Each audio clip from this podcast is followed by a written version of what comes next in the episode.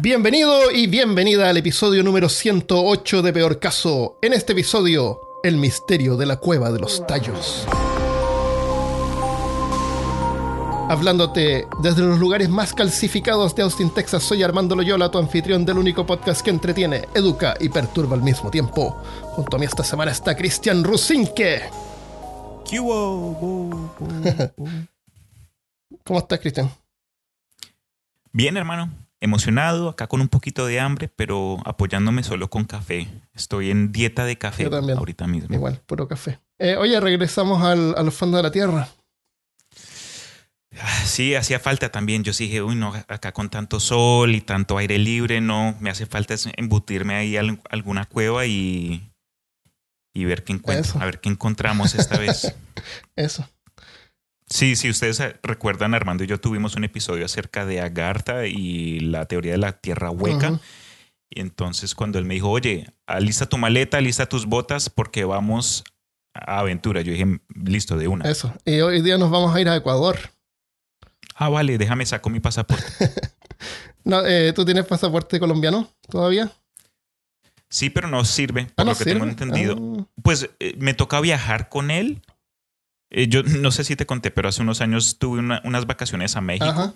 y viajamos de Houston a Dallas, de Dallas a Cancún. Y cuando aterrizamos en Cancún, me deportaron a los Estados Unidos porque mi pasaporte colombiano no estaba al día y aunque no lo necesitaba, porque soy ciudadano americano, te- necesitaba llevarlo y no sé, hubo un problema. ¿En En, fin, se serio? volvió un rollo lo más... Sí, se volvió un, Ah. un dolor de cabeza y al fin y al cabo me, eh, me deportaron a Houston. No, hermano, me deportaron a South Carolina y después me, tomó, me tocó tomar otro vuelo Ah, qué a, a- a Houston. En fin, eh, le eché la culpa a la, a la aerolínea porque ellos fueron los que me dejaron salir Pero de- espérate, de, por- Houston a ¿tú mostraste el- tu pasaporte colombiano? Sí, yo llevé todo. Les Pero no tenías por qué mostrar eso. Ah, porque si no necesitarías visa. Si entras con el americano. Bueno, podemos hablar de eso, de eso podemos hablar todo el día. En fin, eso se volvió un- un- unas vacaciones lo más de mal. Perdí de, un- de un paseo de cinco días perdidos. ah, bueno, igual eh, no pero en tanto. Y, fin. y bueno, una, una historia para contar. Sí, sí, eso sí. Eh, Sí, ya hasta hice una vez un- una serie de, de- de comedia. Ahí Ajá. fui a un, un stand-up night y les- y Eso. introduje el cuento ahí como que el único latinoamericano que fue deportado de regreso a los Eso, Estados. Unidos. Qué loco. Bueno, eh, con pasaporte de cualquier país de América Latina, parece que son todos miembros del Mercosur. Y si, si son válidos y al día, debería. Creo que uno puede entrar a cualquier país que quiera. Pues ojalá. Bueno, pero entonces con lo del pasaporte podemos ir a Ecuador y eso es donde Sí. va a iniciar nuestra historia, Correcto. ¿verdad? El. Coangos es una villa que queda que, donde viven más o menos unas 80 personas en medio del bosque lluvioso en la cuenca amazónica del Ecuador cerca de la frontera con Perú. El lugar está aislado y solo se puede acceder a caballo o a pie. De todos modos, en 1995 fue campo de batalla en una guerra por disputas territoriales con Perú. La guerra Perú-Ecuador. La zona está habitada por indígenas nativos chuar, también llamados jíbaros por los conquistadores españoles, que lo usaban en forma despectiva. El término, el término jíbaro se refiere a campesinos o personas que viven en el campo. Los chuar, sin embargo, son también conocidos por sus cabezas reducidas. ¿Tú habías escuchado estas las cabezas jíbar, las, eh, las cabezas reducidas o... Pues el término jíbaro sí lo he escuchado, pero es como algo ya malo, como que eh, un insulto. Pero lo de las cabezas reducidas también eso aparece en toda clase de, de- de medios sociales, ¿no? Sí. Eso ha, eh, ha habido películas. Sí, y claro, y claro. Pero lo que sí me llama la atención de eso es que hay como una técnica química acerca del proceso necesario con ingredientes naturales para llegar a ese estado, para llegar a reducir un cráneo. Eh, de hecho, no tiene mucho que ver con el tema de hoy, pero encontré la información y la vamos a comentar después en el afterpod. Cómo reducir, me parece. cómo achicar cabezas. A tus enemigos, para que, para que, para que sepan. Eso. El, eh, bueno, esa era la- Lo que pasaba es que cuando ellos peleaban contra una tribu enemiga, ellos creían como en tres espíritus. Un espíritu benigno, un espíritu maligno, y no recuerdo qué otro espíritu más. Pero era como que si habían enemigos era porque ellos habían sido como, como poseídos por eh, un espíritu maligno. Entonces, cuando derrotaban a los enemigos, le reducían la cabeza al líder. Mm. Y, y con eso hacían que todos los, los- los aliados de los enemigos se ligaran a su, a su, a su tribu. Ok. El- y, la, y la cabeza reducida la conservaban como un talismán que se llamaba Sansa. Es el nombre como de ellos, del- el nombre real del talismán es Sansa. Es un talismán, la cabeza Oh. reducida. Y eso les, les cosen los ojos, los párpados y la los- boca. Los párpados y la boca y los oídos porque, para que no se escape el espíritu. Ah, para, para eso. Para mismo. eso es.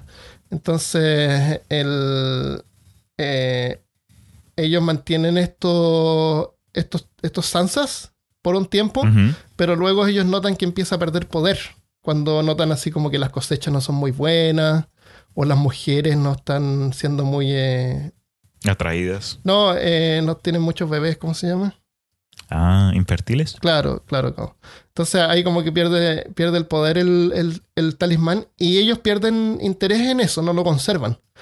Pero cuando llegaron los, los, los- los europeos, notaron que ellos tenían interés por, el, por estas cabezas reducidas, así que ellos la- las usaban, las que ya no tenían el espíritu eh, funcionando, activo, que se le había acabado la batería. Se le acabó la pila. La- las vendían o las intercambiaban con los, con los europeos por cosas que eran más valiosas para ellos. Oh. Entonces, eh, se dieron cuenta de que, mm, de que había tanto interés por estas cabezas reducidas que empezaron a cazar, a, ca- a buscar enemigos, porque si no habían, los buscaban. Y por eso se los conocieron como los cazadores de cabezas. Ok. Porque se dieron cuenta que el del interés del, del valor económico que tenían estas cabezas reducidas, curiosamente, para los europeos. Wow. Entonces, eh, claro, en, un momento, en algún momento podrían haber sido peligrosos, pero hoy en día no. Hoy en día, como vamos a ver, encontraron otro recurso para ganar dinero, Sí. el, el turismo. Hay otra tradición de los chuar, que es cuando una mujer casada era encontrada con otro hombre, también le cortaban la cabeza y la convertían en, una, en un sansa.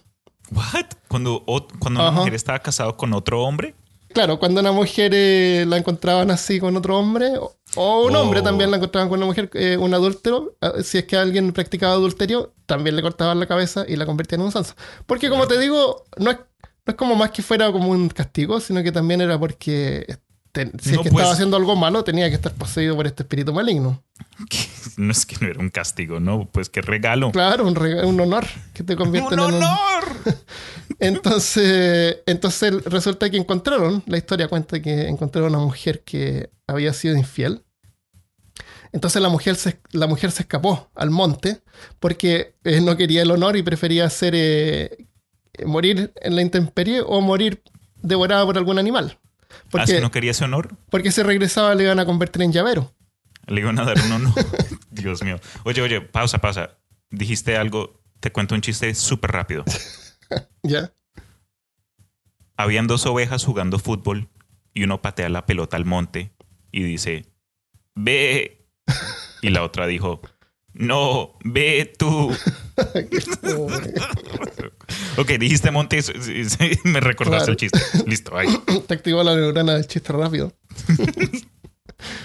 El, Eh, el- el chiste malo del episodio, ahí ya. listo. Eso, ya. Podemos seguir qué, bueno, qué bueno que contaste eso porque así no voy a ver nada más peor que eso.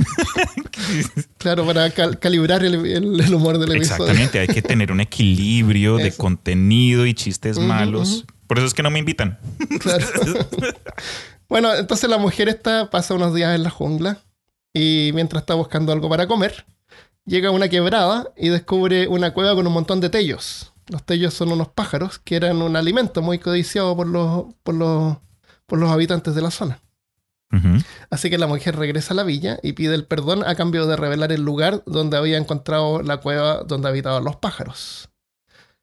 Así que es como, y así es como los Chuar descubrieron la inmensa cueva con una entrada vertical. O sea, le dijeron que bueno, eh, la lle- llevaron a, llevaron, fueron a, a la entrada y encontraron la, la entrada a la cueva de los tallos, tellos.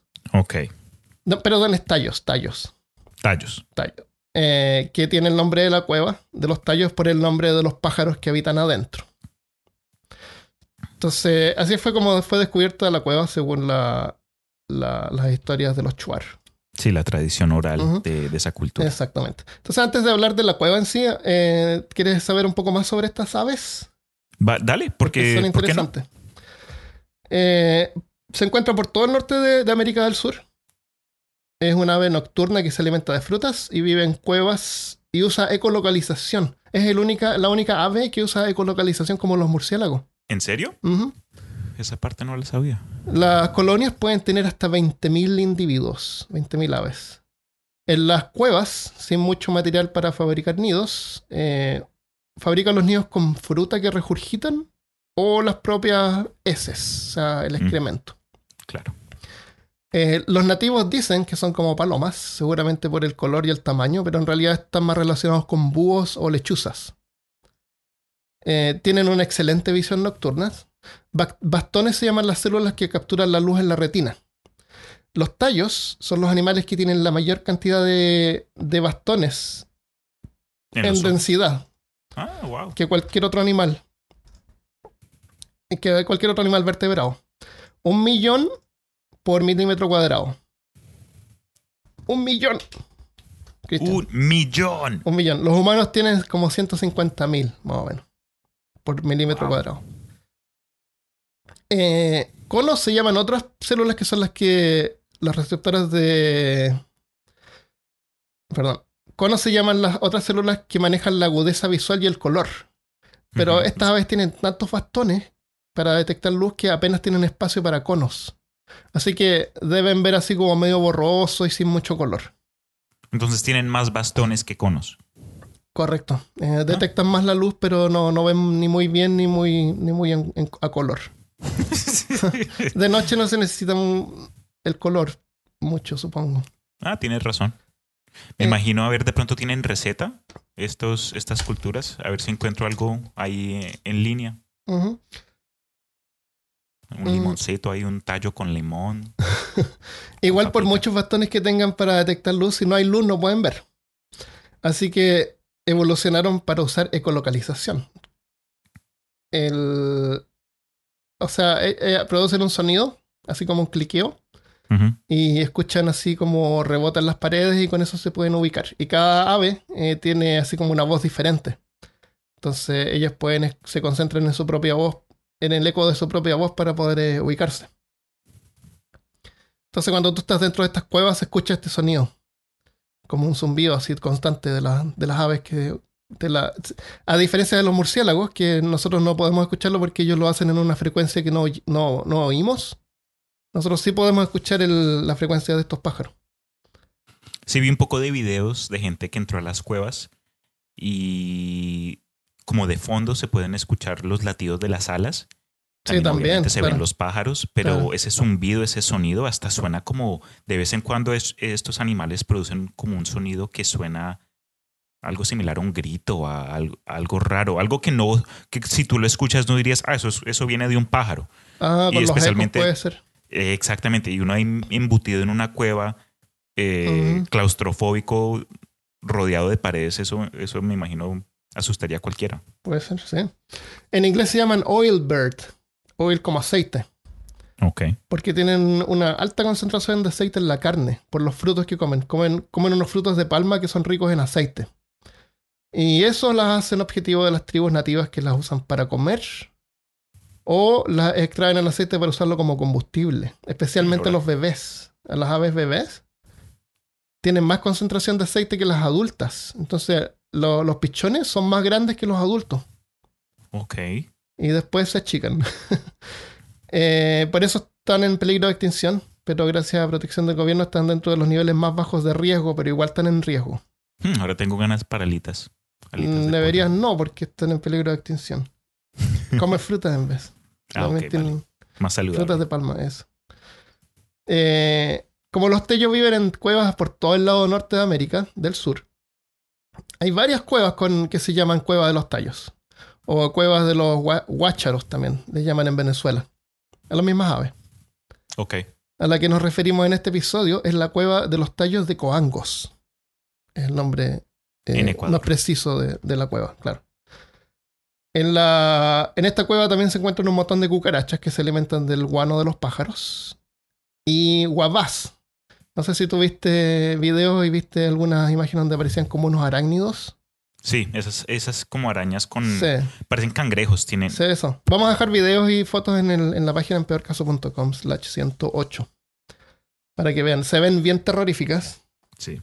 pero son eh, dóciles. Son arácnidos que no van a saltarte encima. Y si los tratas de tocar, se, se- se escapan, no, no pican ni muerden.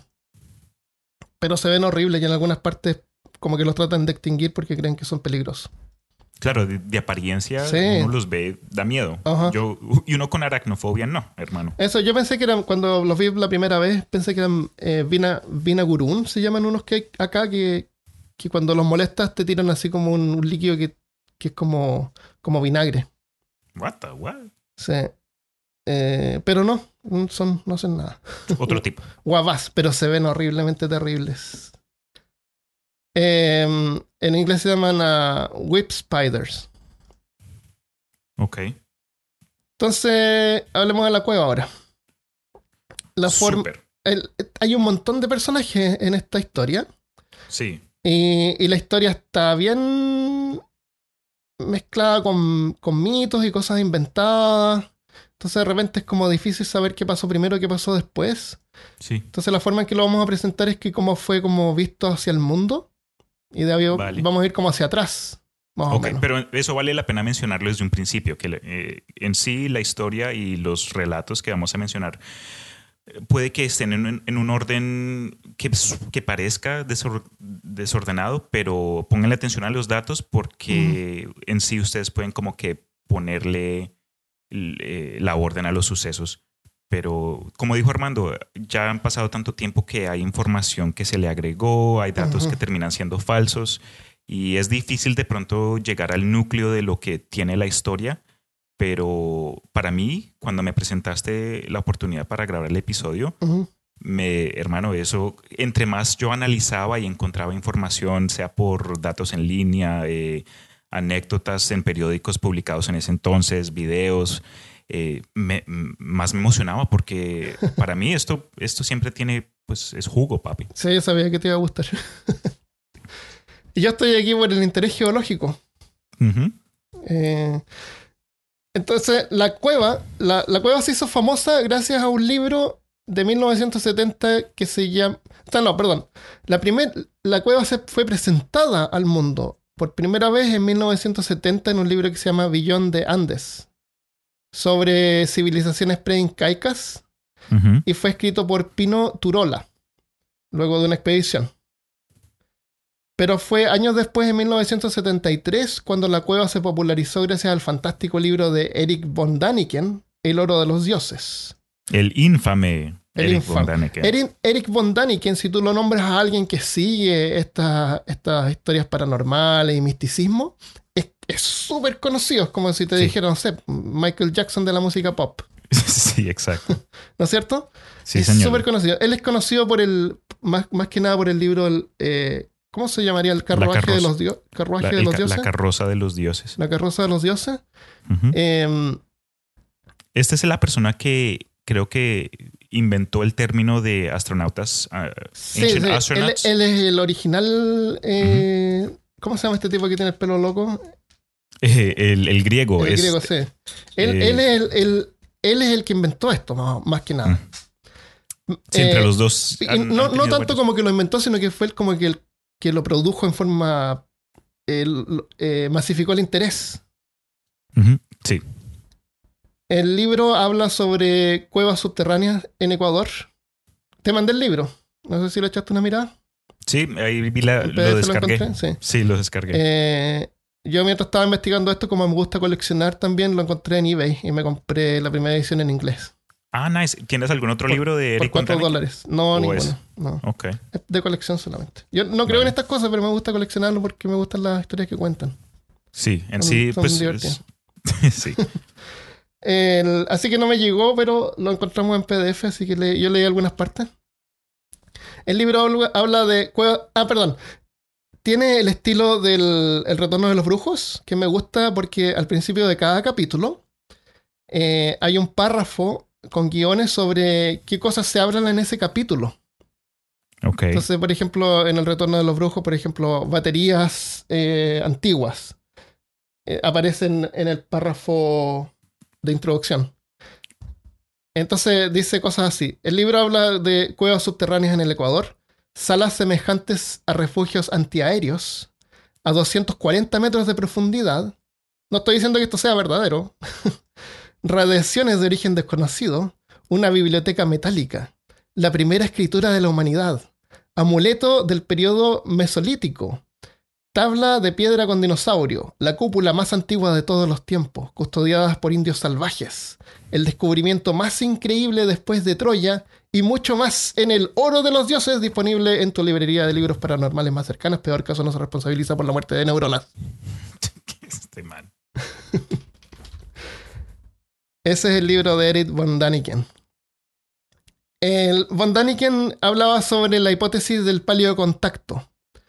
En, originalmente propuesta por Matest Angrest y otros a nivel académico serio y frecuentemente presentada en la literatura pseudocientífica y pseudohistórica desde la década de los 60.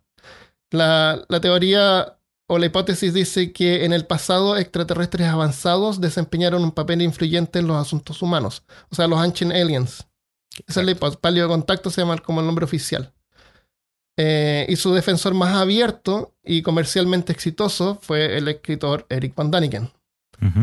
Aunque en un principio, como hipótesis, podría haber tenido validez, tal como la hipótesis del centinela o la de los artefactos extrate- extraterrestres.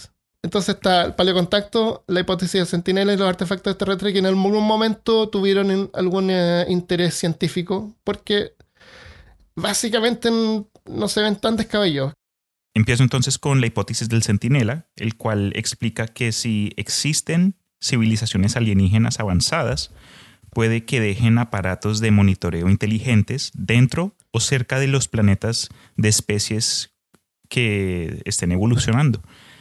Cuando estas especies ya lleguen a un avance tecnológico en particular, se supone o dice esta teoría que los sistemas de monitoreo inteligentes iniciarán alguna clase de contacto con estas especies nativas al planeta, sea para iniciar alguna clase de comercio, de intercambio de conocimiento, lo que sea. Ahí eh, metes tú lo que quieras. Pero eso es lo que dice esta hipótesis.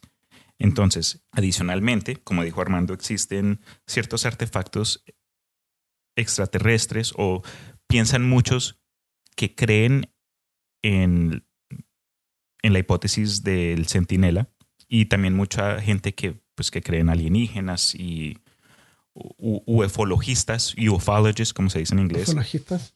ufologistas que sí que creen que si existen inteligencias avanzadas de otros planetas que si ellos pasaron por nuestro sistema solar pudieron haber dejado ciertas cosas, objetos que podemos identificar para rastrear su paso por por donde estamos nosotros. Y esto puede ser toda clase de cosas, las pirámides y la cara que existe en Marte, ciertas estructuras que supuestamente están en la Luna, algo también que se, se explica como esferas Dyson. Entonces, en sí, la gente que, que, pues, que se suscribe a estas creencias cree que hay evidencia en el espacio que puede apoyar este, este punto de vista. Solo hay, solo hay que encontrarlos. Y muchos creen ya haberlo hecho, sino que como todo, ¿no?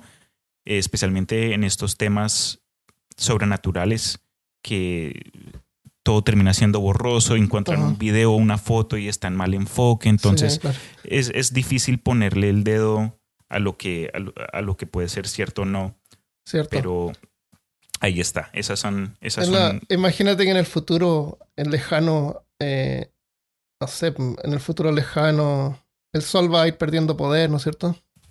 sí, eso sí. Se- no sé, imagínate que en el futuro a lo mejor eh, llegamos con sondas a, a Júpiter y la temperatura es- puede albergar vida. Y encuentran nuestras sondas que enviamos hace miles de años atrás.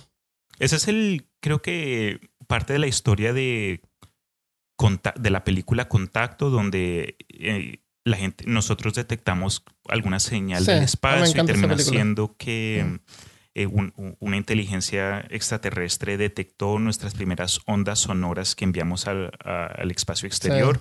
Y cuando nosotros recibimos la imagen que ellos escucharon por primera vez y termina siendo una, una foto de Hitler. Sí, Entonces- lamentablemente. Nos, da, nos está dando mal Porque fue la primera televisión de la, de los, del, de las, ¿cómo se llama este evento deportivo? De las el Olimpiadas en de las Alemania, en Olimpiadas en Alemania. Claro. Pero hablando del Daniken, eh, yo tuve un periodo de tiempo donde pues estaba súper metido en temas conspiracionales y lo demás. Y pues admito que fui joven y en ese entonces estaba pasando por otras cosas en la vida. Mi, mi enfoque estaba en otra cosa. Y aunque no es que crean es en lo mismo hoy día, de ambas maneras me alegro mucho de haber sido expuesto a estos temas porque en sí me, me abrieron un montón de, pues, de ideas y ampliaron mi imaginación. Aunque eh, el Von Daniken parece que tiene su- su- sus, sus datos ahí concretos, hay gente que se ha dado cuenta que él ha estado como que seleccionando puntos específicos de ciertos hallazgos arqueológicos para empujar sus propias ideas. Es decir, que no necesariamente presenta todo Sí. lo que ha encontrado y solo presenta lo que ayuda a reforzar su sus creencias en estos contactos pasados de astronautas de otros, de otros planetas que nos ayudaron a nosotros en las primeras etapas de la humanidad. En eso en sí, creo que muchos terminan diciendo fácilmente, ah, aliens, Eh, ¿qué pasó con, con las vacas? Aliens, Eh, ¿qué pasó con el presidente que asesinaron? Aliens, Eh, no sé, para todo la respuesta hoy día son aliens.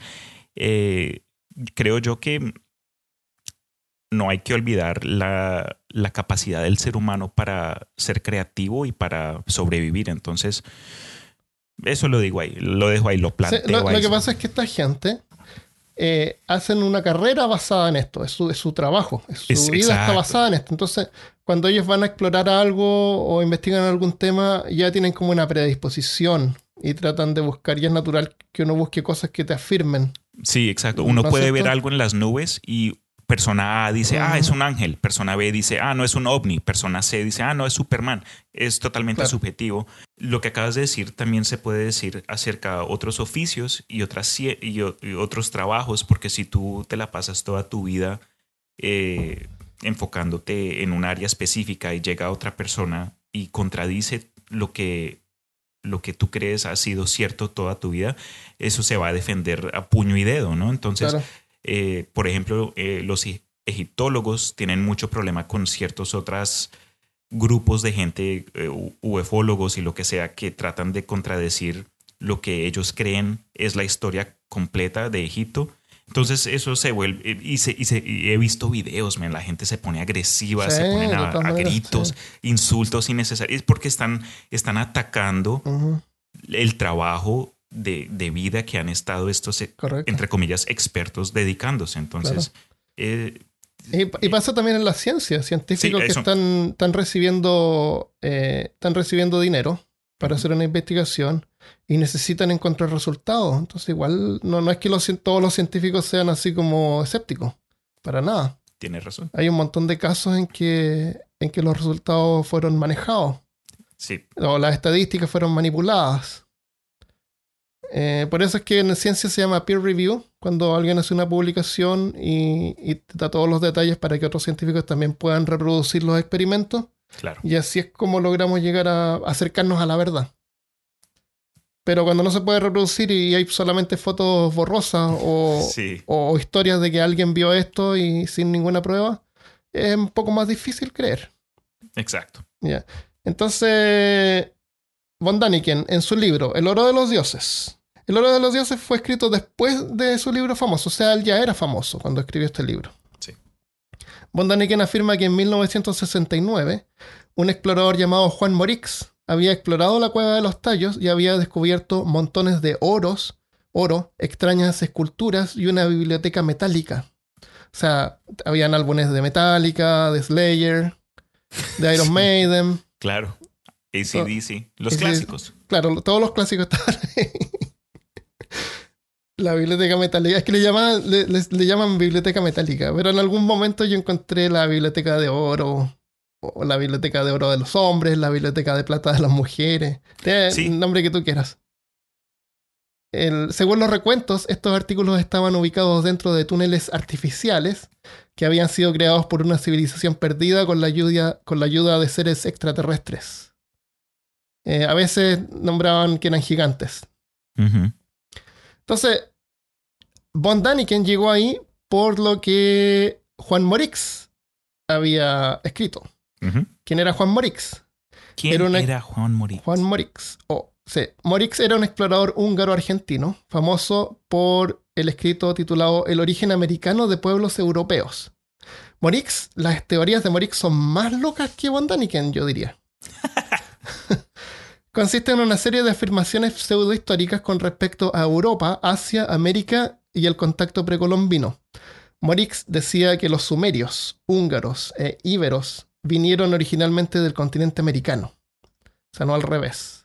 Ajá. También dice que el idioma nativo de varias poblaciones indígenas, indígenas de América, incluyendo Sachila de Santo Domingo, o Paruá, supuesta lengua extinta de los nativos de Paraguay, era en realidad húngaro.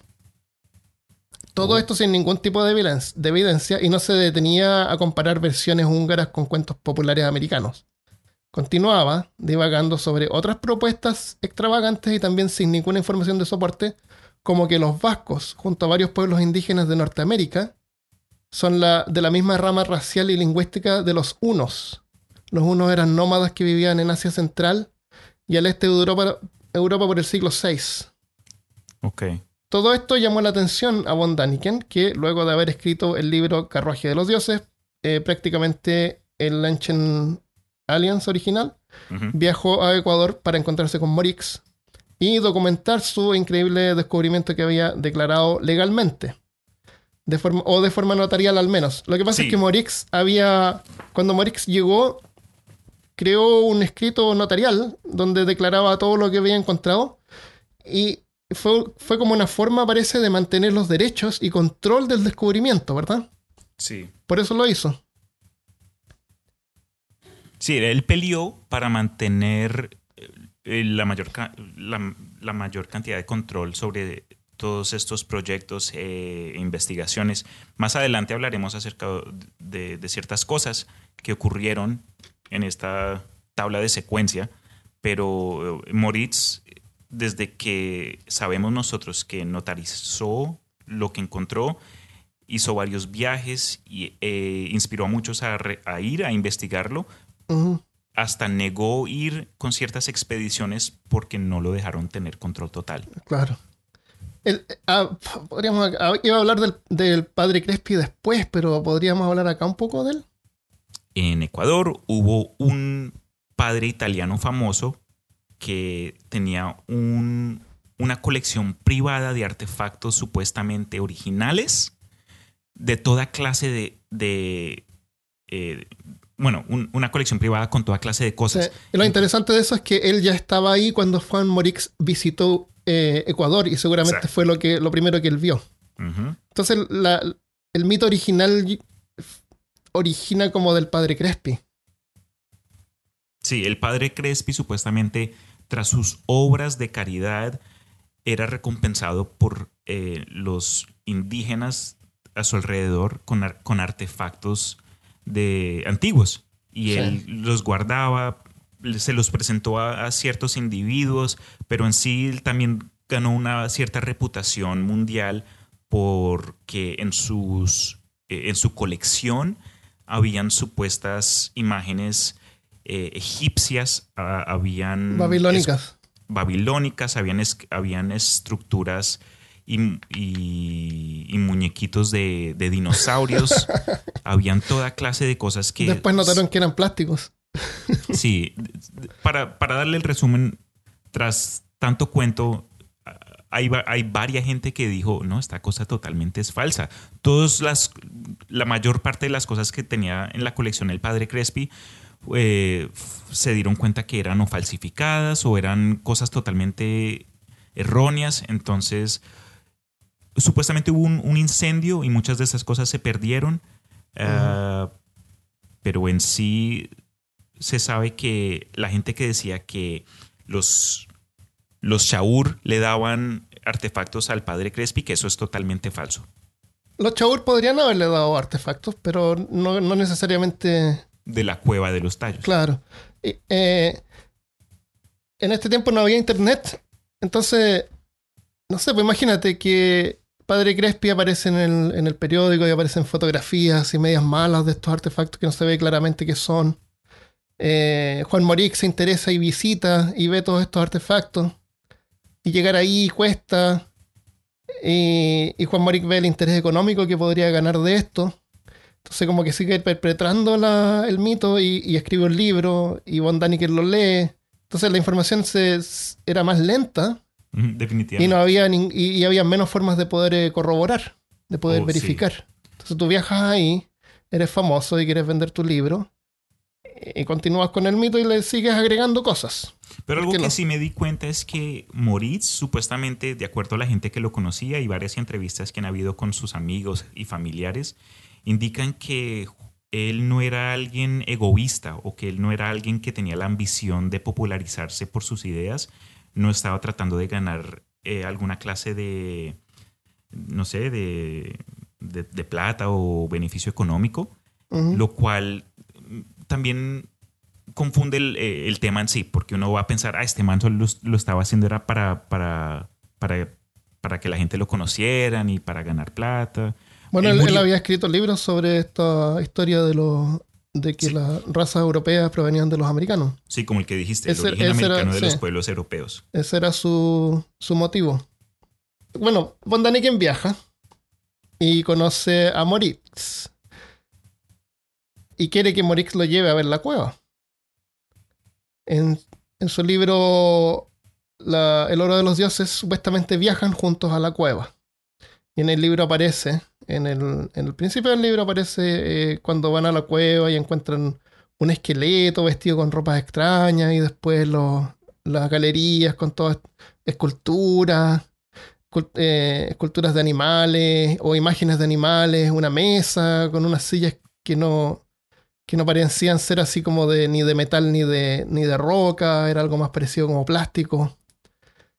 Eh, y todas estas cosas, todo, todo tipo de- de cosas así. Pero después resulta, bueno, y él escribe el libro, que gana, gana un montón con, con el libro que escribe. Pero espera, entonces, eh, ¿Moritz llevó a Von Daniken a la cueva? Esa Bueno, no eso es lo que eso es lo que Von Daniken dice. Ah, entonces, de acuerdo a Von Daniken, él fue y estuvo y vio Exactamente, todo. exactamente. Ay, Dios mío. Ajá, eso es lo que sale en su libro. Entonces, como, como dijimos, no había internet en ese tiempo. Ese libro fue leído en- por todo el mundo, incluyendo a Stanley Hall, que era un eh, ingeniero, historiador y explorador escocés, con intereses científicos serios. Encuentra. en- eh, Von Daniken va y dice que está lleno de estos artefactos que van a cambiar la historia del mundo. Y, y hay un montón de gente que lo toma en serio. Años después, Von Daniken eh, me escuché un podcast de un tipo que participó en la producción de Ancient Aliens en el History Channel. Oh, nice. ¿Cómo se llama el podcast? Se llama Beyond Reality y el, y el episodio se llama What's Lurking in the Tallos Cave System. Súper. Me va a tocar escucharlo. Este tipo dice que él habría entrevistado a Von Daniken y Von Daniken le había dicho que en realidad nunca había visitado la cueva y que todo lo había prácticamente inventado para escribir el libro. Y dice que él lo publicó, que había sido publicada la entrevista. No la encontré. No encontré ninguna evidencia de que Von Daniken haya desmentido lo que vio. Mm. De- independiente que fue mentira o no. Pero sería interesante encontrar algo que Von Daniken diciendo que todo lo que vio fue mentira. Yo no, no creo que no creo que él lo diría porque le echaría a perder todos sus libros. Claro, él ya tiene una reputación. Sí, ¿y ¿Cómo vas claro. a admitir algo así? Claro, pero según él sí lo había admitido y, él, y este tipo había visitado la cueva. Y aunque no dice que vio cosas así como fantásticas, dice sí como que vio paredes con algo que podría ser inscripciones, en algo que podría ser eh, que se veía así como medio brillante. O sea, no, no, no se trata de cómo se quema, no dice si que fue metal o oro. Ajá. Eh, dice que encontró algunas anomalías.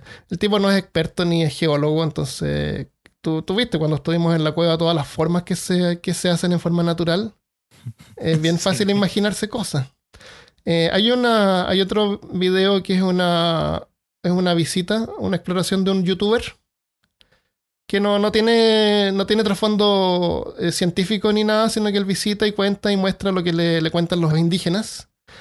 Y entre ellos muestra una, una huella de un pie, que supuestamente es la huella de un pie descalzo. Y muestra una fotografía de eso. Eh, porque dicen, hay cosas que dicen que han encontrado huellas. Entonces es una huella, que es una imagen que pareciera que fuera una huella. Es como la imagen de un pie descalzo, pero sin dedos, solamente como la parte de atrás. Sí, es una impresión. Eh, claro, una impresión en la roca. Entonces, claramente se ve que es donde cayó una gotera y por el tiempo se, se hizo esta forma. Es pareidolia. Que nosotros te puedes imaginar una forma que es un pie, pero en realidad no. Además, si tú caminas en la roca, habría que ser muy pesado como para, para hundirla y dejar así como una impresión. Así que no. ¿Y a dónde estaba yendo con esto? Mm, buena No sé, pregunta. viste, me, me fui del tema. No, Eh, tranqui, pero que estabas rel- relacionando los datos que encontramos. Eh, Ah, sí, sí, sí. Que igual es interesante ver este reportaje porque él habla con, in- con indígenas de ahí, con la familia, y, y aclara varias cosas, así como estas teorías de que apareció el, el gobierno de la NASA que fue y se llevaron un montón de cajas. No sé si habías escuchado, ¿escuchaste de eso también? Sí, lo vi. eh, como mencionamos desde un principio, hay tanta información Sí, con este sí, sí. tema que uno puede leer tres artículos y tener tres distintos Tres sucesos de lo que ocurrió. Déjame, Pero- déjame contarte de dónde sale, de dónde pudo haber salido esa teoría. Porfa. Entonces, como resultado de las afirmaciones sorprendentes publicadas por Von Daniken, Stanley Hall, el ingeniero, historiador y explorador escocés, organizó una investigación a la Cueva de los Tallos en 1976 para encontrar los tesoros que Maurice conocía y para mapear la cueva. Fue una de las investigaciones de cuevas más grandes y costosas jamás realizadas. Sí. La expedición involucró a más de 100 personas, incluyendo expertos en una variedad de campos, personal militar británico y ecuatoriano, un equipo de filmación, e incluso invitaron al, astron- al bueno, ex astronauta Neil Armstrong. Ajá, sí. Eh, fue invitado, con su- tenía el título como de capitán de la exploración. Sí, ahí honora- honorable. Sí. El equipo también incluyó a ocho espeólogos, que son expertos en cuevas, británicos experimentados en el... y el apoyo del gobierno de Ecuador que proporcionó, proporcionó asistencia eh, por parte de las Fuerzas Armadas. O sea, Ujú. puso las Fuerzas Armadas en, en cooperación. No sé, imagínate camiones y, Claro, y equipo de cosas para llevar, claro, para transportar equipo, Para, para dar- transportar para- gente, asistencia médica, qué sé yo. para comparar, vale la pena diferenciar que las expediciones que tomó eh, Marix fueron sumamente más pequeños que Ah, claro, este era del que él. hablando Armando. Porque, Era él con unos guías, claro. Exacto, eran los primeros dos que hizo Marix fueron de menos de 20 personas, si mal no recuerdo, en comparación a este de 1976 Claro, que tenía claro. sobre 100 individuos. Claro, esto fue como Jurassic Park 2, que Sí, si señor. llegan todos con camiones y Sí, llegaron con motocicletas. todos los juguetes. Claro. No, esto fue espectacular. Sería bueno una película sobre. Sí, sería súper chévere, parte, o sí. por lo menos participar. Entonces, imagínate que lo- la gente que vivía ahí, los indígenas, veían todos estos helicópteros y camiones llegando del gobierno y ven y saben que viene este astronauta de, de Estados Unidos y, y imaginan así como que la NASA está involucrada y sacan artefactos y cosas y dicen que salieron con cajas. En algunas partes dicen que las pintaban de negro, como para que la gente no lo notara, no sé. Eh, entonces, imagínate la, la imaginación que puede despertar en esta gente ver todo este espectáculo. Sí, claro, hermano. La- que prácticamente para los más conspiracionistas es que la, la NASA fue y, y- y saqueó todo para que nadie descubriera nada más y por eso es que ahora si tú vas no vas a ver nada. También hasta vi reportes que indicaban que después de que entraron esta, esta unión, esta, eh, sí, esta unión de, de- de científicos, ¿Mm? que tras haber extraído cosas que no sabemos qué fueron, hasta dejaron cosas falsas, es decir, Ah, trataron de plantear seguro. evidencia para, Eso. para desviar a posibles otros curiosos que intentaron you know, llegar, al, llegar al- a, a- al- a la supuesta biblioteca de heavy metal. Claro, claro. Bueno, cuando llegó toda esta gente, eh, hablaron con Moritz y bueno, vamos Moritz, muéstranos entonces la cueva. Moritz se echó para atrás no quiso participar en la exploración porque según él no estaban cumpliendo sus acuerdos. Seguramente como tú dijiste, porque no, no le dieron ningún tipo de control. Eh, para ello iba a ser el mero guía que le íbamos a apuntar en la dirección correcta y nada más. Ajá. Y posiblemente era porque no había nada. O sea, no, ¿qué es lo que iba a mostrarle? La, de oro. La cueva fue explorada durante 40 días. Aparte de los estudios para documentar y mapear la cueva, se encontraron restos arqueológicos de 1500 o 800 años antes de Cristo. Cosas, cosas así mundanas dejadas por habitantes nativos. Encontraron cosas. Pero no, no hubo ninguna evidencia de las exóticas afirmaciones de Maurice ni de Van Daniken. Tampoco, tampoco encontraron evidencia de construcciones hechas por el hombre o de forma artificial, y geólogos pueden fácilmente explicar todas las formaciones naturales de la cueva. Eso también lo vi yo en varias partes. Eh, la gente que bajaba a estas cuevas se, se, quedaban como fascinados ah. con unas con unas estructuras de roca que parecían ser como puertas o construcción a mano y, e insistían de que ah, esto no pudo haber ocurrido naturalmente cuando la verdad yo tengo un amigo que, que es un geólogo y él yo cuando le mando alguna foto, oye, ¿esto qué te parece ser? Eh, cualquier geólogo puede explicar esta clase de, de, forma natural porque la, los minerales en todo tipo de rocas tienen y pueden crecer o, o, moverse de formas que pueden asimilar una, una construcción hecha a mano. Entonces, para, que, para quienes digan, eso es imposible que pueda ocurrir naturalmente están incorrectos porque claro no hay un montón de cosas en la naturaleza que tienen ángulos rectos o formas hexagonales. Dicen hay hay una hay unos que creen que dicen que la naturaleza no trabaja en líneas rectas pero digo eso es falso porque eso, eso, ocurre en todo lado. Sí. La eh, después al final te voy a contar cómo se crean las cuevas. Vale. Porque nosotros acá también tenemos hartas cuevas.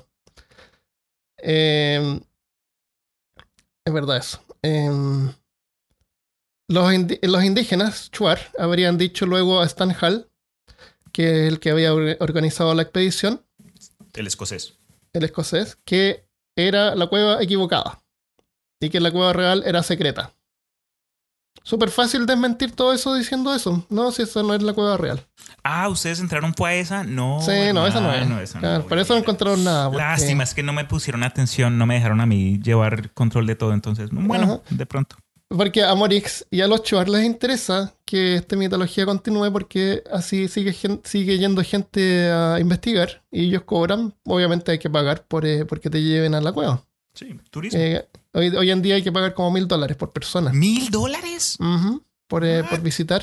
Creo que es como dos o tres días. Eh, te puedes quedar en donde viven los chuar, interactuar con la comunidad de ahí y te llevan unos guías. Y, ahí también problemas con los guías porque ellos también se pelean por los turistas. Mm, me imagino. Entonces, claro, pagan un poquito más y te llevan a la entrada de Morix, qué sé yo, a la entrada secreta.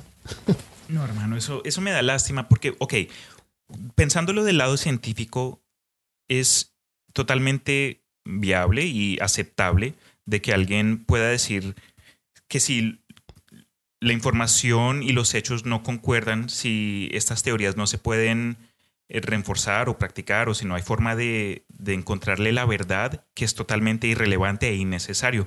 Yo contradigo esa creencia porque ya esto se volvió parte de la historia y la cultura de, ese país, de, esta población, es parte de lo que son ellos. Entonces, es fácil decir, ah, no, no, es verdad, no vale la pena, ignorado, olvidado, eh, sigamos adelante. Pero es importante para, para mí como persona y como latino de que no olvidemos que estas historias, estos cuentos, mitos y leyendas son parte de, nuestros antepasados y las personas que somos nosotros. Sin ellas no estuviéramos nosotros aquí.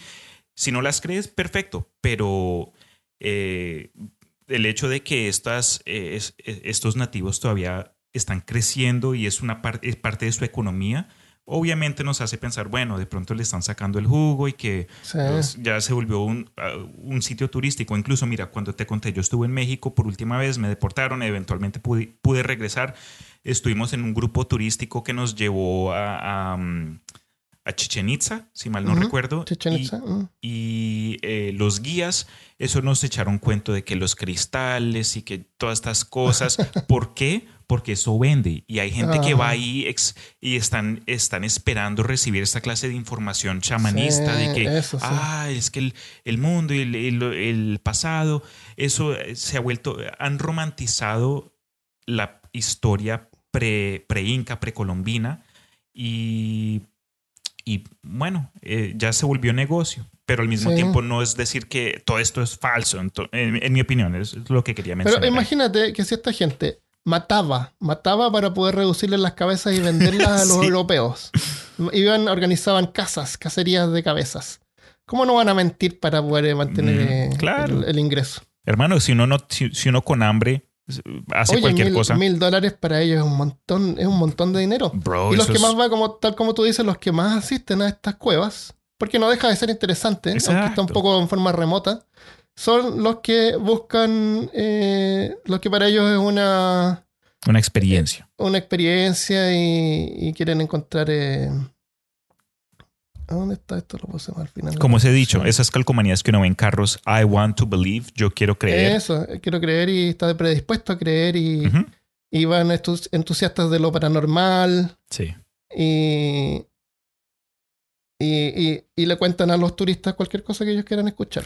Historias de, de que vieron gente vestida de blanco. Sí, y, y ellos Lo no son estúpidos, ellos son, es- son gente como nosotros y si se dan cuenta que alguien, ellos saben leer a la gente, como que se dan cuenta de las cosas que están diciendo y, la, y, y- y es fácil, si alguien, tú puedes, eso, el cuento de los psíquicos y lo demás, tú puedes fingir tener esta clase de poderes y leer el futuro con solo escuchar a alguien hablar. Eh, ah, es que mi esposo se fue, yo no sé qué cosa. Entonces ahí ya tienes el enganche, ah, el esposo. Ah, me contacté con tu esposo. yo no. Ahí le echan el cuento necesario Claro.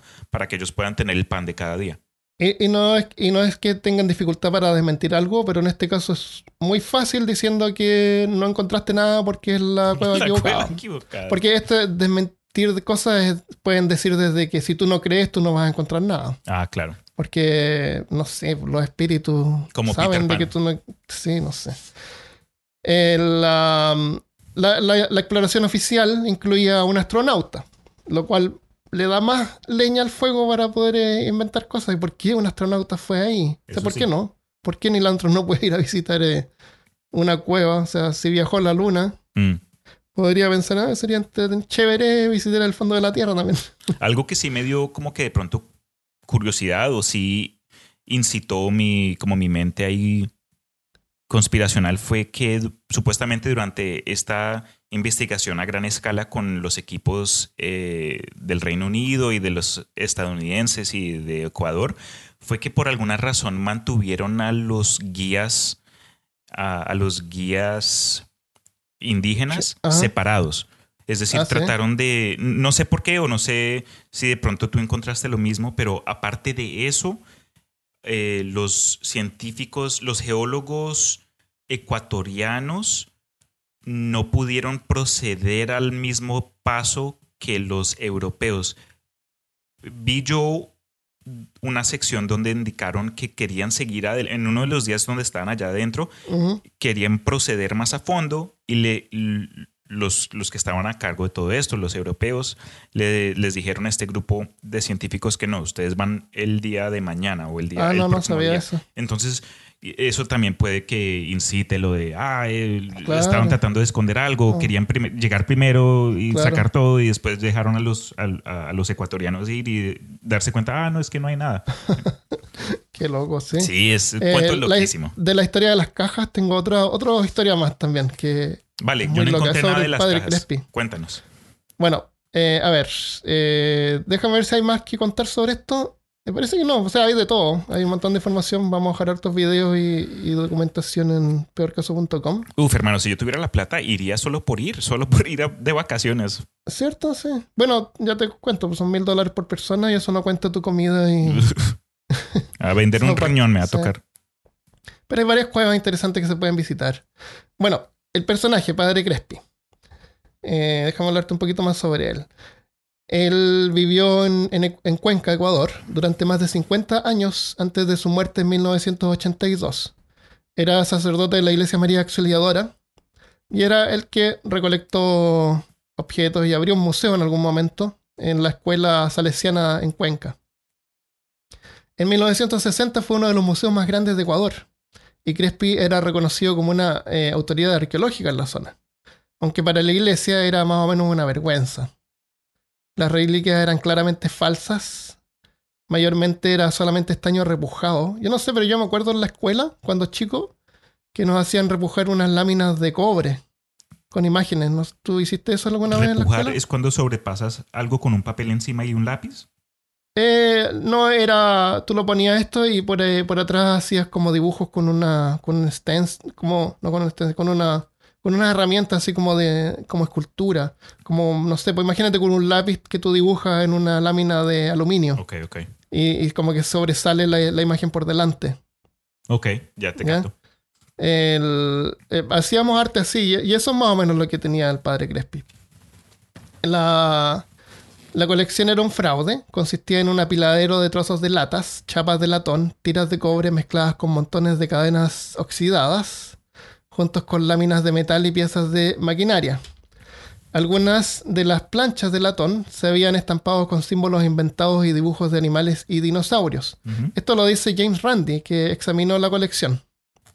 Randy, ¿te acuerdas quién era James Randi? No lo supe hasta que investigué, pero supuestamente es un, es un incrédulo famoso que Sí, hasta tú, puso una tú hablaste de él recompensa. en... Sí, ese. Bueno, eh, Randy exam- examinó la colección y dice que entre las reliquias alienígenas eh, había encontrado lo que claramente era un flotador de cobre de una cisterna de inodoro. O sea, de estos flotadores que tienen los, los toilets.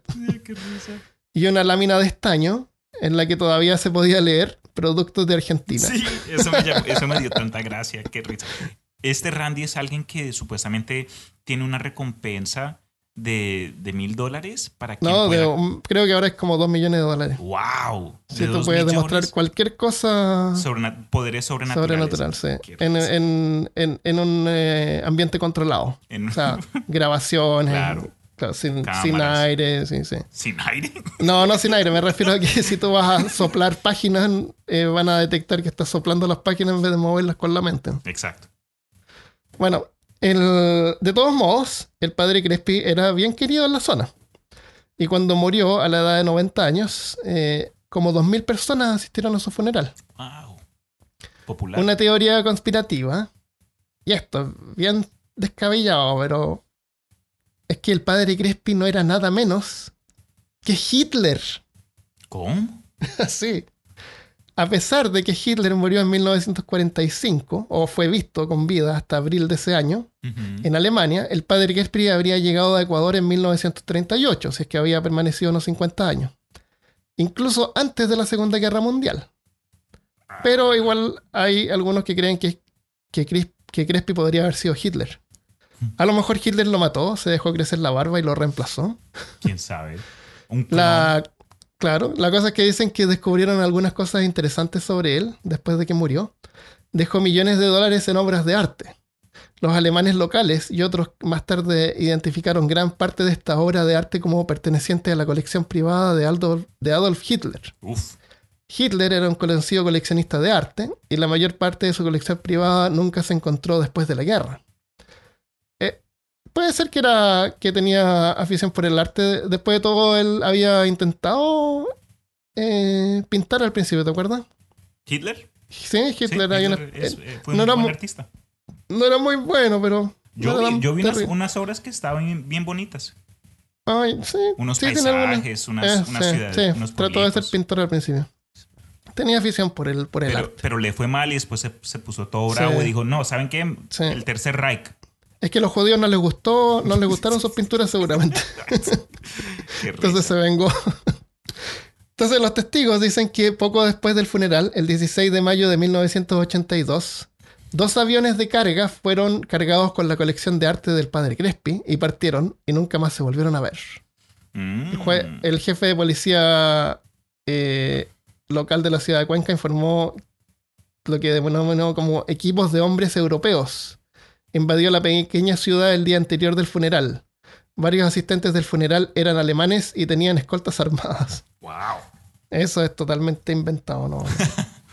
Algo que sí yo encontré acerca del padre Crespi es que basado en sus creencias y las cosas que supuestamente los nativos les, le estaban dando, él era alguien que creía que, como habías dicho tú, que en Centroamérica y Latinoamérica habían llegado los babilonios y los egipcios en algún tiempo en el pasado, basado en datos que pues aún no se pueden confirmar con exactitud. Sí hay ciertas similitudes con, eh, con ciertas artes, pero no hay, obviamente no, no hay evidencia de aquello, pero para mí sí hay un, una persona amable que, que, está ayudando a la comunidad y todo el mundo sabe qué es lo que le interesa a él. Puede que la gente estaba tratando de darle lo que él quería, ¿no? Ah, sí, esto lo encontré en una cueva y dice hecho en Egipto. Mira, está hecho en Egipto, es de Egipto. Argentina está en Egipto. la primera. Casi digo la primera letra de ambos países es la misma. Yo, Egipto, claro, no, ni siquiera son las. No, never mind. Pero es una vocal, es una vocal. son vocales. La conexión, está ahí, la conexión está ahí si tú la quieres encontrar.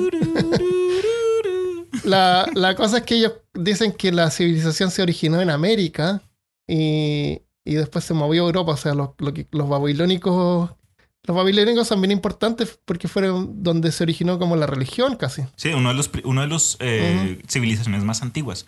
Pero mira, yo te comento esto. Es, eh, si tú recuerdas, en los episodios que hemos grabado con Malca y con Christopher acerca de mitos y leyendas, incluso el origen del mundo, en varias ocasiones y en varios lugares a través del planeta Tierra, hay muchos mitos del origen del ser humano que indica que nosotros salimos de la Tierra. Bueno, nosotros no en general, pero de ese grupo social que indica que, que en, el tiempo pasado eh, salimos de la Tierra, fue por ayuda, no sé, de la diosa X o del dios Enrique o el quien sea, pero en los Estados Unidos hay varios grupos de nativoamericanos, los Hopi, los, los indios Hopi, eh, eh, rastrean su origen a los hombres hormiga y cuentan un cuento de que ellos salieron de la Tierra. Igual también en, Centroamérica hay varios grupos de nativos que también pueden rastrear su historia a la salida del primer hombre y la primera mujer de, una, de, un lago. No me acuerdo de las historias específicas en sí, pero esto se encuentra todo alrededor del mundo. Y si... Está la, la historia de, mm, de la cueva de... ¿Cómo se llama este? Ya, olvídalo. ¿La película La Cueva? No, esa no, no, es de lo que estoy hablando, Armando. Ah, pero en sí, entonces también, ah, por ejemplo, hay gente como eh, Randall Carlson, que es un investigador eh, geólogo que se, que se enfoca en, en cambios de, del entorno, es decir, la historia de, del, how do you say weather in Spanish? Del, del clima, como que eh, eventos climáticos del pasado. él ha, ha investigado y ha encontrado evidencia de del, gran inundamiento que ocurrió en el pasado. Y, sabes, eso se encuentra en la Biblia, se encuentra en el Torá, se encuentran varias otras historias en los indios de, Australia y otras partes del mundo que hubo una gran inundación y qué tal cosa. Y lo que vi en relación a la cueva de los tallos, que supuestamente si, hubo una civilización antigua que vivió en el planeta Tierra que antes de que ocurriera este diluvio, que, que, que eh, cierta gente pudo haberse escondido en las cuevas y sobrevivido esa catástrofe de dicha forma. Pero cuando veo la descripción de, la, de, los seres que han visto en las cuevas de los tallos, eso sí ya se vuelve otro tema totalmente loco, porque supuestamente ser eh, humanoides de tres ojos con seis con seis extremidades o en otro caso, como mencionaste tú desde un principio, gigantes. Lo que sí creo yo es que basado en la información que hemos ya platicado previamente en varios otros episodios y, la información que encontramos para el episodio de hoy, es que si, si, si hubiese, si, hubo eh, interacción, no, eso no, eso no tiene sentido. Si hubieron individuos que, tallaron a mano esas estructuras allá debajo en la, en la cueva de los tallos que parecen puertas y pasadizos, que no fueron aliens o que no hubo interacción con extraterrestres, como, como mencioné antes. Eso sí, sí ocurrió. Ah, porque, porque son refugios naturales. Exacto. No, no hay tú puedes necesidad. estar ahí de- y dejar cosas atrás, Sí, y una, señor. una vasija. No hay Sí. necesidad de meter a naves espaciales al tema. sí. Claro, si eso es lo que te llama la atención, tú puedes meter aliens hasta en el cuento de Pie Grande y el monstruo del lago Ness. Pie pero- grande es un alien. En serio, hay gente que, bueno, hay, bueno, eso es otro tema. Lo, pero- lo que te quería comentar acerca también de la, del origen, del origen de, de las cavernas o del origen Sí, subterráneo Cuéntame. es la alegoría de la cueva de Platón, Ok. que es súper famoso, que la gente al principio vivía en cuevas. Claro. Es una alegoría. Y, y, y en las paredes se reflejaba así como las sombras de lo que se veía afuera. Entonces ellos basaban sus creencias en las sombras bidimensionales que, veían, que veían proyectadas en, la, en las paredes. Ah, ya, ya, ya. Y no fue hasta que salieron que vieron así como la verdad. Entonces a veces como que no conocer la, la verdad es como quedarse dentro de la cueva y, y basar todo lo que uno cree solamente en los reflejos que se ven en la pared. Claro, en las sombras. Eh, pero son, son refugios naturales. Así Claro. que sí, ¿por qué no puede haber gente viviendo ahí o pasando la noche ahí si es que no hay un oso dentro? Hombres, hombres topo. Los hombres osos, Los hombres osos. claro. Eh, ah, ¿qué- otra cosa más loca para terminar con eso es que la cueva podría estar eh, conectada por cuevas durante, por toda América, incluyendo hasta Canadá. O que podría ser una entrada a Agartha o, o ciudades subterráneas. De que estén todas conectadas, no creo. No, Pero- tampoco. Sí se sabe que hay, que, que hay cuevas, que hay cavernas subterráneas por, por todo el mundo. Sí, por todas partes Claro, hay cuevas. entonces, Y te cuento cómo se producen las cuevas. ¿Quieres agregar algo más sobre la cueva de los tallos? Porque esto es general. se- Mm, No, honestamente, pues ya mencionamos lo- los puntos importantes. Dale. Hay varios tipos de cuevas. Algunas se crean por movimientos tectónicos. No sé, pues hay un temblor y se abre un espacio porque se movieron las rocas. El- la lava también puede dejar túneles bajo la roca. Eh, túneles que parecen hechos como de un gusano. Esas formas de cuevas. El- en el océano, la- el océano erode las rocas y puede crear bordes por el borde. Cuevas por el borde. Bordes y el borde. formaciones como portales. Si se ve una roca como un hueco en- adentro. Hay una. En, en Chile, en Antofagasta, hay una que se llama la portada de Antofagasta. Que voy a dejar una foto también. Y se puede ver eh, una roca que es como un portal.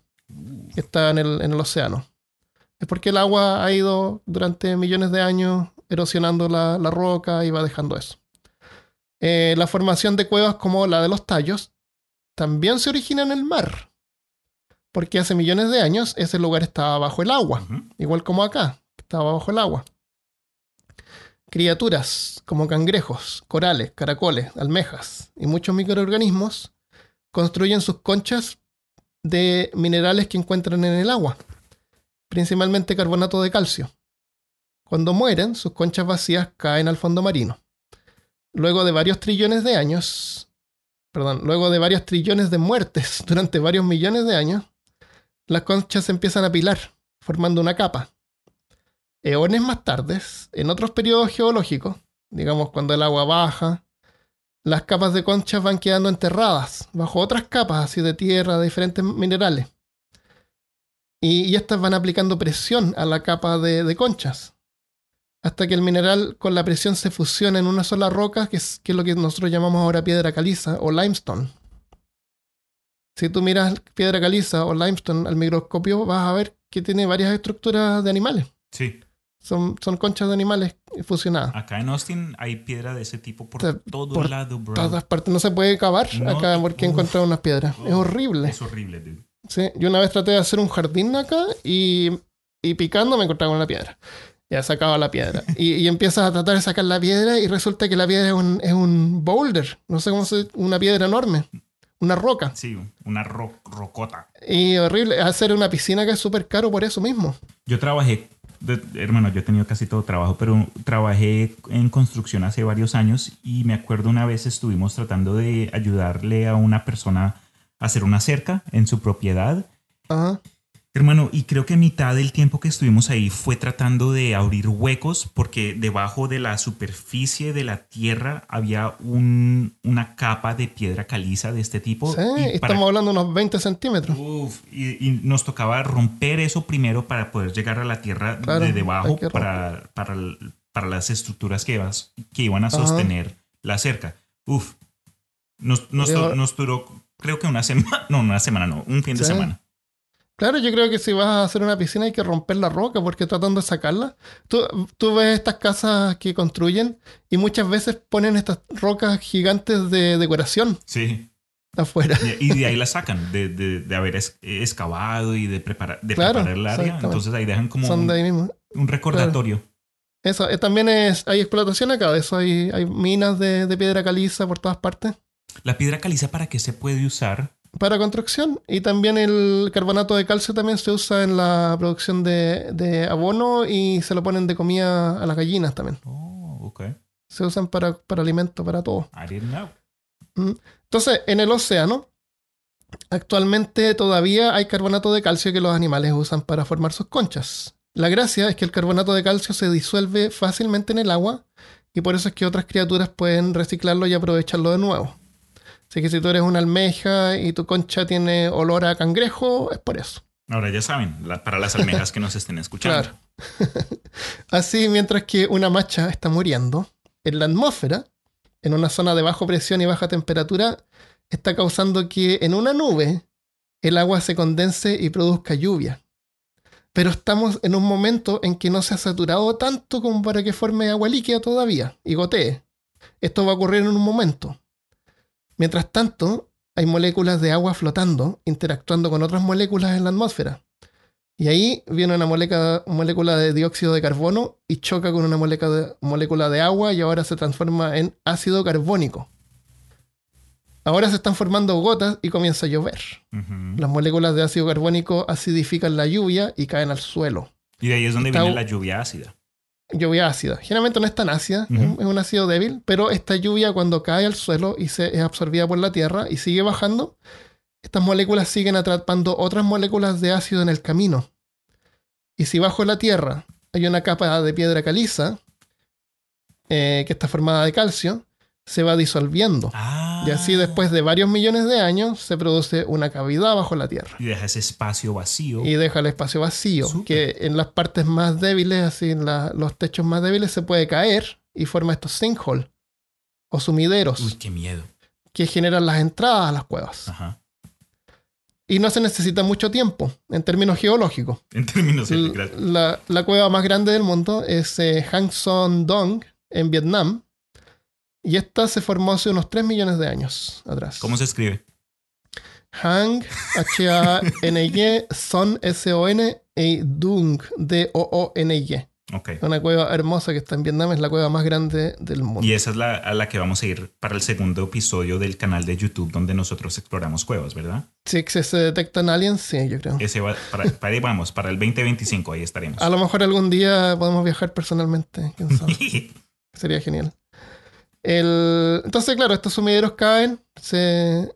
y se producen las entradas a las cuevas. Cuevas hay por todas partes donde haya piedra caliza. Acá, hace pocos años atrás, creo que fue bueno, en el 2014, eh, en, un, en un barrio se hundió la, la calle y había una cueva debajo. Una cueva grande. Y se disputó por varios, harto tiempo qué hacer con esa cueva, porque la gente local, algunas personas querían que se abriera al público, así como un parque, Sí. que podía traer dinero, qué sé yo. Estaba debajo de, va- de varias casas, entonces habría que haber comprado varias casas para poder hacer acceso. Y al final, al final, el gobierno decidió por llenarla de concreto, cerrarla y rehacer la calle. No. Sí, y varias gente no le gustó eso porque era una formación natural. Pero está lleno de cuevas por acá, está lleno Sí.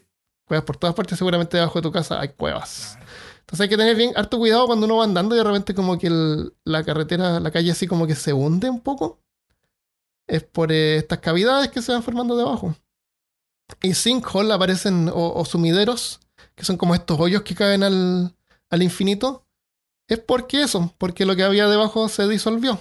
Ok, no sabía. Yo sí había Y visto, cada, sí había visto historias acerca de sinkholes y que toda clase de Disuelto. cuentos, pero no, no, no había tenido en cuenta la posibilidad de que claro, esto, sabes, no, no ocurrió de buenas a primeras, de que hay un proceso biológico, bueno, sí, biológico, eh, químico. en- sí, bueno, sí, químico. El, y esto pasa por el tiempo. Entonces, el- la piedra caliza puede tener diferentes consistencias y algunas que son más blandas que otras y se van formando hasta como capas que, que si tú las miras parecieran como ladrillos y por eso se forman estos techos así como lisos.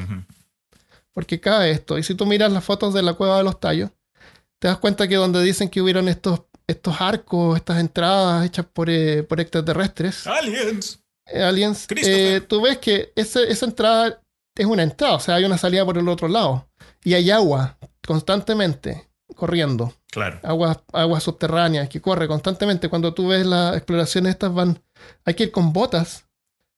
eh, y, y caminas sobre el agua en varias partes. Sí, hay fango, hay ah, Sí, ah, Claro, entonces el agua está todo el tiempo corriendo y, y formando esta- estas rocas. Entonces, las cuevas eh, se van constantemente haciéndose más grandes. Ok. ¿Mm? Así que en cualquier parte que haya piedra caliza es fácil encontrar cuevas. Y si tú quieres vivir en un lugar donde hay piedra caliza, eh, ten en cuenta que es bien difícil mantener un jardín, hacer una piscina o cavar un, un hoyo. Muy cierto. Sí.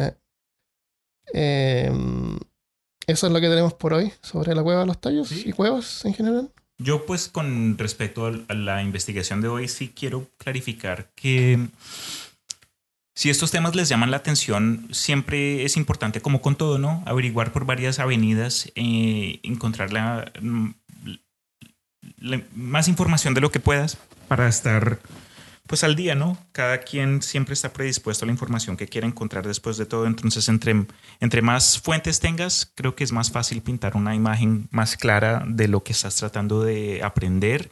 Eh, si, va, si algún, en algún punto terminan leyendo los libros de Eric Van Daniken, en mi opinión, creo que eh, él, él- inició pues con una idea noble, se dejó llevar por la popularidad que sus libros terminaron con ciertos grupos sociales como los ufólogos y creo que terminó haciendo conclusiones basadas en información pues no necesariamente concreta. Entonces, en sí, pues yo, yo, no, yo no puedo decir nada porque hay veces termino, terminamos hablando los dos, yo digo algo y me doy cuenta que de pronto mis creencias pu- pudieron haber sido basadas en, en datos incorrectos, pero as- así es que uno aprende, así es que uno termina eso. creciendo y es importante reconocer cuando las creencias propias pueden estar basadas en algo que, que pudo haber sido cierto hace años o que, que no, se, no se averiguó correctamente.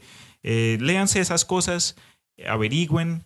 Creo que el Con una, pizca, con una pizca de sal, como dicen. Exacto, con una pizca de sal. Creo que él en sí sí encuentra ciertas cosas en sus libros que como que no tienen mucho sentido, lamentablemente no las explica bien o termina eh, explicando de forma que pues ahora sabemos que no es verdad, pero creo que ahorita mismo me meto en Amazon y me compro su- eh, el, el libro del carruaje de los dioses a ver, a ver eh, si, En- si me Hay pierdo. una, parte hay una parte que sale que trató de, sacó el, el. ¿Cómo se llama el compás? El, la, brújula, La brújula. Y no funcionaba. Ah, sí, eso también lo vi Y, yo aquí en la... y Morix le dijo que, que ahí no funcionaba porque habían. Eh, ¿Cómo decía? Había radiaciones extrañas. Fuentes decía- electromagnéticas. No, radiaciones. Radiaciones no tienen nada que ver con, con el Con magnetismo. brújulas. Entonces lo dejaba ahí. Y claro, entonces, bueno. La, la cuestión es que aunque uno no crea esto, o aunque uno se dé cuenta que es, es fantasía, no hay que ser indiferente porque igual son lugares eh, fascinantes. Sí. Y, hay un montón de interés biológico y geológico. Sí, señor. Siempre hay, hay algo, hay riqueza de ese tipo. Ujú. y, y estas historias son entretenidas igual escucharlas. Por eso estás escuchando este episodio. Por eso mismo. Ajá. Y por eso nosotros investigamos y, y nos gusta. Claro. Eso. Em, eh, hay lugares eh, también. Yo, yo estaba en Perú, tuve la suerte de visitar eh, la. ¿Cómo se llama esta, esta con- Machu la Picchu. construcción de la Machu Picchu? Sí. Eh, está cerca de la, la estación de en Cusco, que es como la ciudad más cercana. Y en Cusco hay varias ruinas incas, y me acuerdo de haber visitado un par que eran fascinantes. Había una parte así como. Siempre me acuerdo era creo que era circular, un área circular, así en, un, en, el, en la cima de un, de un monte. Ajá. ¿Ya? O sea, sin, sin árbol, sin nada alrededor. eh, una, una muralla de no más de unos, no sé, por cuánto, 50 centímetros de alto, circular. Y si tú te ponías al centro, se escuchaba eco. O sea, esta, esta muralla, por, por chica que era, producía un eco. En- así en medio de la nada, no, no estaba en, en el interior. Era bien extraño. Había otra que eran, era como una construcción más grande, también cuadrada, por ejemplo. En un cuarto, más grande que un- unas dos piezas, así, eh, con murallas altas. Y, y de repente habían como unos huecos en las murallas, así como unas entradas. Sí, sí, sí. Pero no, no, no, no, no ventanas, sino que como una, una entrada.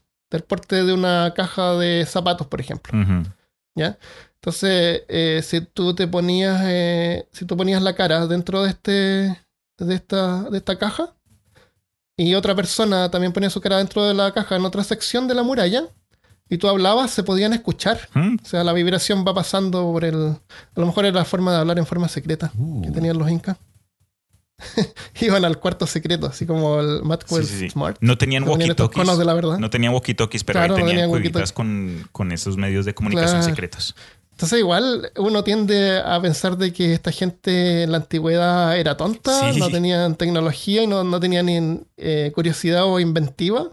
Y sí que la tenían, construían eh, de todo tipo de cosas y construían también, eh, como tenían harto tiempo de mirar el, el cielo y sin eh, interferencia de la luz eléctrica, eh, notaban los movimientos de los astros y los relacionaban con los periodos de, de cosechas, qué sé yo. Sí, eh, justo estaba hablando con Samantha acerca de esto antes de empezar a grabar.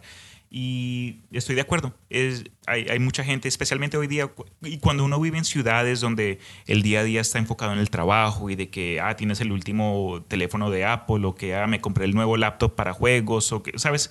Uno se involucra tanto en, en su entorno, en, en- en las prioridades que uno tiene y al pensar o estudiar civilizaciones antiguas, uno uno compara lo que tiene actualmente con lo que supuestamente estaba disponible en ese entonces y es fácil concluir de que estos solo eran salvajes, que no hacían más sino Claro. eh, matar conejos y comer comida cruda, cuando en realidad si uno toma el tiempo para recordar lo que le, le enseñaron en las clases de historia o incluso datos que uno puede haber encontrado en su propio tiempo, uno se da cuenta que que ellos tenían, obviamente estaban retrasados en ciertos aspectos, pero eh, es- eran parte de su vida, por ejemplo, como acabas de mencionar, era Sí. revisando los cielos. Ellos, muchas de las culturas mesoamericanas, incluso culturas chinas y orientales antiguas, eh, te- tenían un gran enfoque en la, astrolo- en la astrología, porque Ajá. ellos se dieron cuenta que muchas de las cosas que pasaban en la Tierra tenían relación a cierto punto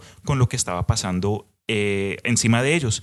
Entonces, por eso es que tenían eh, estos calendarios tan dedicados y específicos para cosas que para ellos eh, podían afectar eh, las cosechas o las subidas y bajadas, las mareas, Claro. eventos cosmológicos como de pronto la venida de un cometa.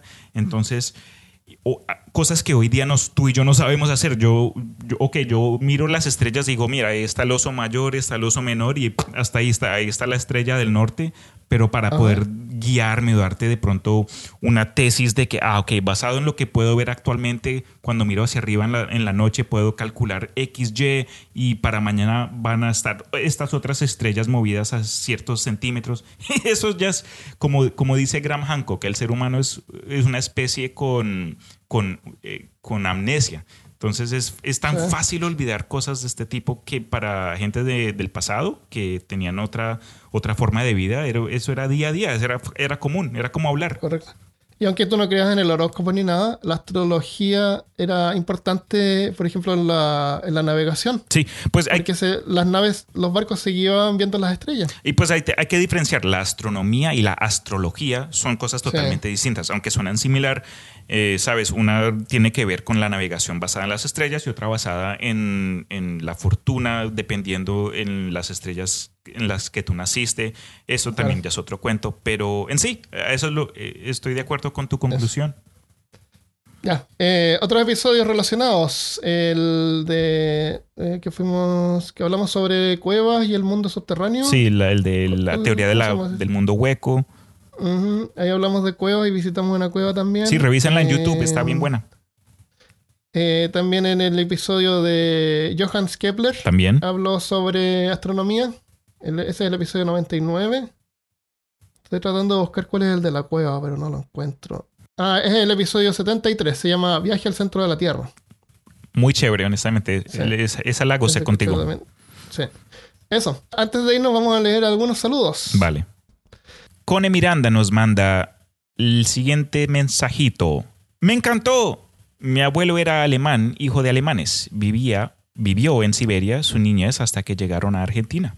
Él sabía contar que comían animales que encontraban o cazaban y los enterraban en el suelo helado para mantenerlos por más tiempo. Gracias, Cone. Miranda. Eso eh, fue en respecto al episodio de, de Agafia Likova, que vivía en Siberia. Correcto. Al menos si vives en un lugar helado, no te tienes que preocupar de conservar el alimento. Sí, ni, se- ni- O sea, ni se necesitan alimento que refrigeradores. encuentras, sí, encuentras lo puedes mantener ahí. Si no, hay que salar la comida. Ajá, esa era la, la forma o- antigua de hacerlo. sí, eso. Eh, ¿Qué otro mensaje tienes? María, María Restrepo nos envió un email. Oh. Dice, hola, les escribo desde Colombia. Vivo en Manizales. ¿Sabes dónde es Manizales? Ay, manizales del alma. Mm, Sí. Una ciudad al filo de la cordillera que queda a 28 kilómetros del Nevado del Ruiz. En un volcán nevado que está activo y en 1985 hizo erupción causando la desaparición de un pueblo que se llamaba Armero. En la historia de una tragedia anunciada que tuvo una víctima muy recordada, una niña Sí. llamada Omaira Sánchez. Quedó atrapada en el barro y no pudieron sacarla.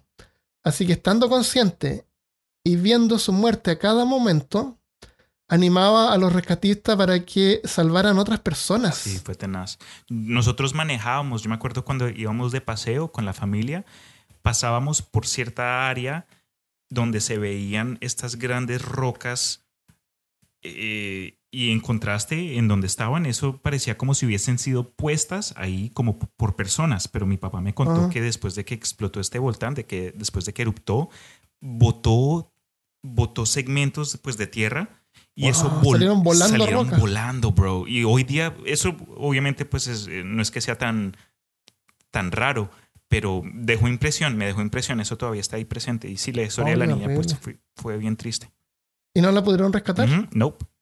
Y a pesar de que la veían ahí viva. Nope.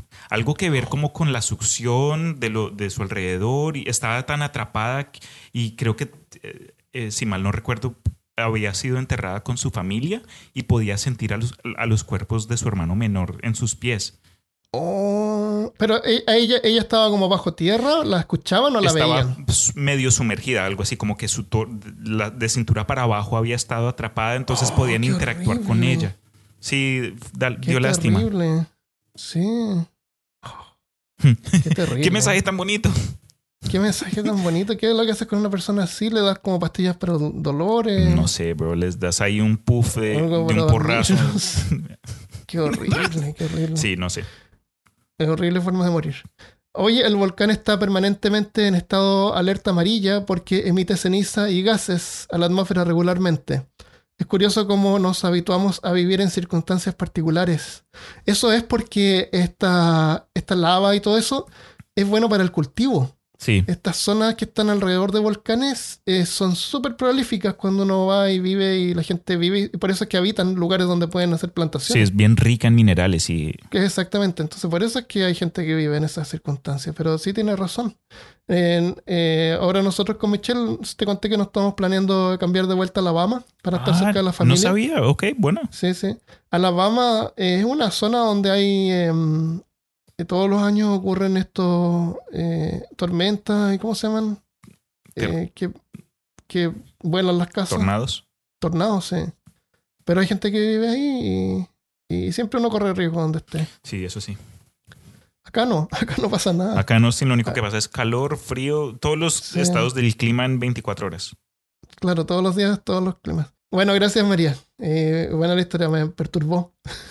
Saber a esta niña que estaba enterrada. Sí, gracias por compartir. Eh, ¿tú, está- tú tienes tu propio proyecto, Cristian, ¿verdad? Ah, sí, señor. Después de haber grabado con, eh, claro, con gusto. Después de haber grabado tanto contigo, yo, eh, pues me acuerdo que tú me insististe de que me separara o que me, me motivara a sacar mi- mis propios contenidos. Entonces, gracias a tu guianza y tus consejos, terminé con mi podcast que se llama El Imaginarium, que pueden encontrar en Podbean, Evox, Spotify, Anchor. Eh, mm, hablo de toda clase de temas, pero pueden encontrar a voces familiares. Ahí tengo al Armando, al Christopher, vienen y me visitan de vez en cuando.